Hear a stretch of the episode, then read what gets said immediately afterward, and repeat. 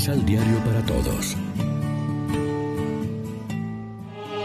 Proclamación del Santo Evangelio de nuestro Señor Jesucristo, según San Mateo.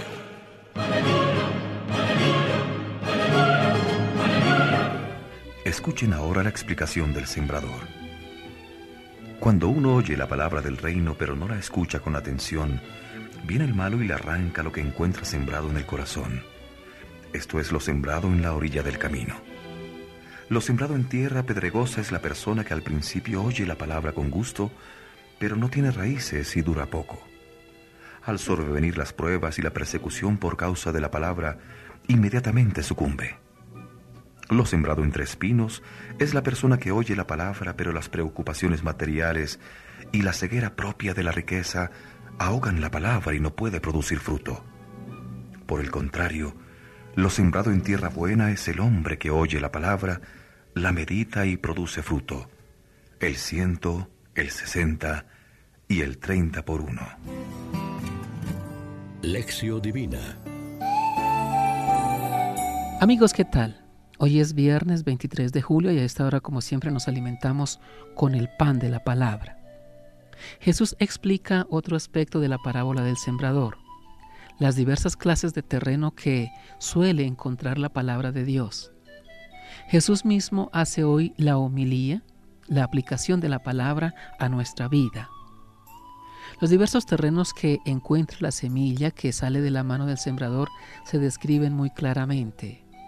La que cae al lado del camino y desaparece pronto por obra del maligno la que cae entre piedras y no arraiga, porque es superficial e inconstante y ante cualquier dificultad sucumbe.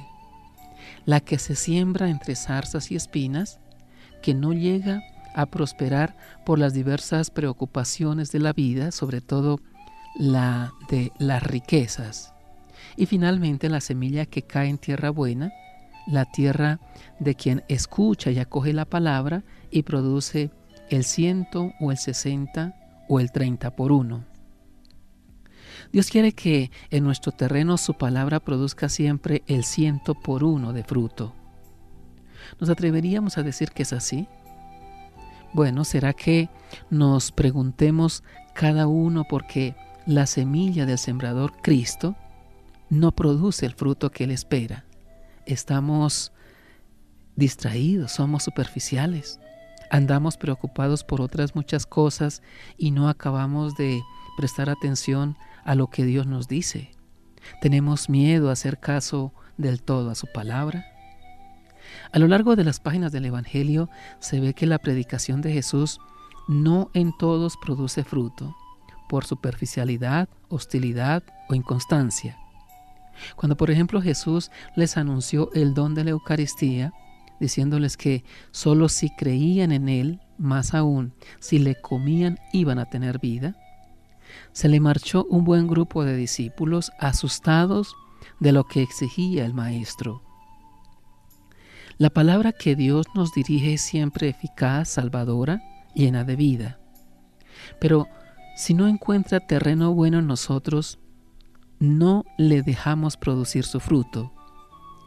Se nos nota durante la jornada que hemos recibido la semilla de la palabra y que hemos recibido a Cristo mismo como alimento. Reflexionemos.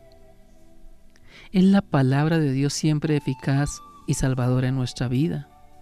¿Nos consideramos buen terreno y dejamos que la palabra produzca frutos abundantes en nosotros? Oremos juntos. Señor Jesús, te pedimos que nos des fortaleza para poder ser sembradores de alegría y paz en el corazón de las personas con las que nos encontramos cada día. Amén.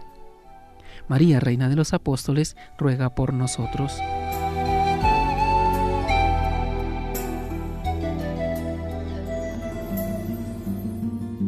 Complementa los ocho pasos de la Alexio Divina adquiriendo el emisal Pan de la Palabra en Librería San Pablo o distribuidores. Más información www.sanpablo.co Pan de la Palabra. Vive la reflexión.